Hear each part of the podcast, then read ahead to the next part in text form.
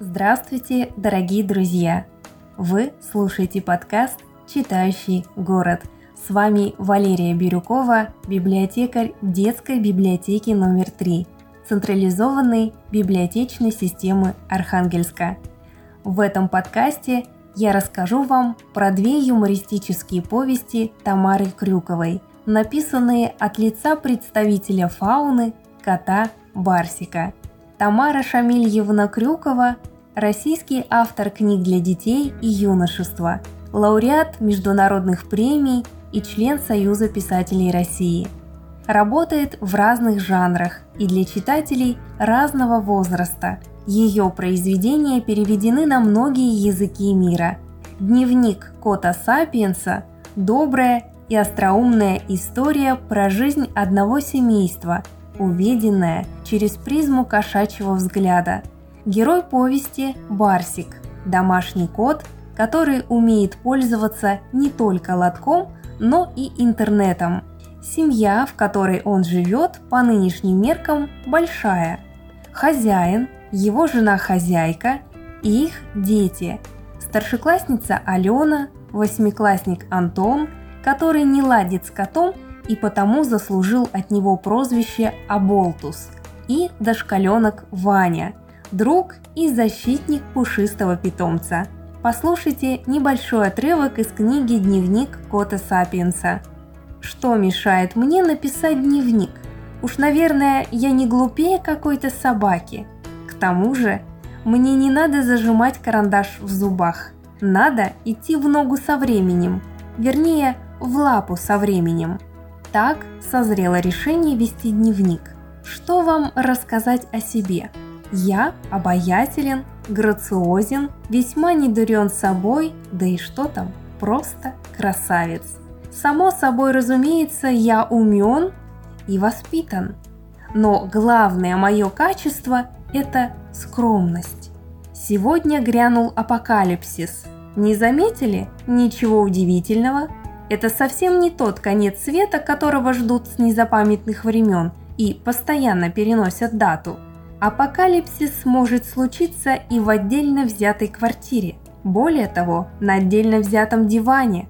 Я мирно спал на диване, когда вдруг что-то дико взревело и меня чуть не снесло с дивана порывом ураганного ветра. Возле дивана стоял Аболтус с феном и буквально покатывался от хохота – как будто его кикиморы щекотали. К счастью, у меня появился защитник. Ваня с криком «Не обижай Барсика!» мужественно набросился с кулаками на живодера. Увы, судьба кота горька в этом мире. Придется самому за себя постоять. Щелкнул дверной замок. Я понял, начинается самое интересное – из прихожей донесся вопль. «Мам, этот паразит мне в тапки надул!» Я подавил нервный позыв юркнуть за диван. Только презренные псы, наделав лужу, прячутся, поджав хвост. И потом, это не лужа, а акт возмездия. Дневник Кота Сапиенса – отличная книга не только для кошатников, но и для всех, кому интересна психология животных. У книги есть продолжение под названием «Блог Кота Сапиенса». Когда-то главный герой этой книжки, серый кот Барсик, прятался под козырьком магазина, продрогшим и голодным комочком. Добрая девочка Алена принесла Барсика домой. С тех пор он прочно утвердился в семействе, где есть хозяин, хозяйка, старший Аболтус и младший Ваня – нет, Барсик не просто утвердился, он стал, как сам говорит, настоящим серым кардиналом. И пусть домочадцы не всегда понимают его мотивы и потребности, а порой и вовсе проявляют поразительную узость мышления, кот Барсик великодушно и снисходительно их любит. И все же кое в чем жизнь, по его мнению, ужасно несправедлива. Например, почему бы не дать ему самому и всем его разумным хвостатым собратьям возможность свободно пользоваться интернетом и социальными сетями. Барсик становится блогером и задумывает организовать движение за равноправный доступ котов к гаджетам. Каждая страничка этой юмористической повести будет вызывать у вас улыбку, а возможно и громкий смех. Отрывок из книги «Блог Кота Сапиенса».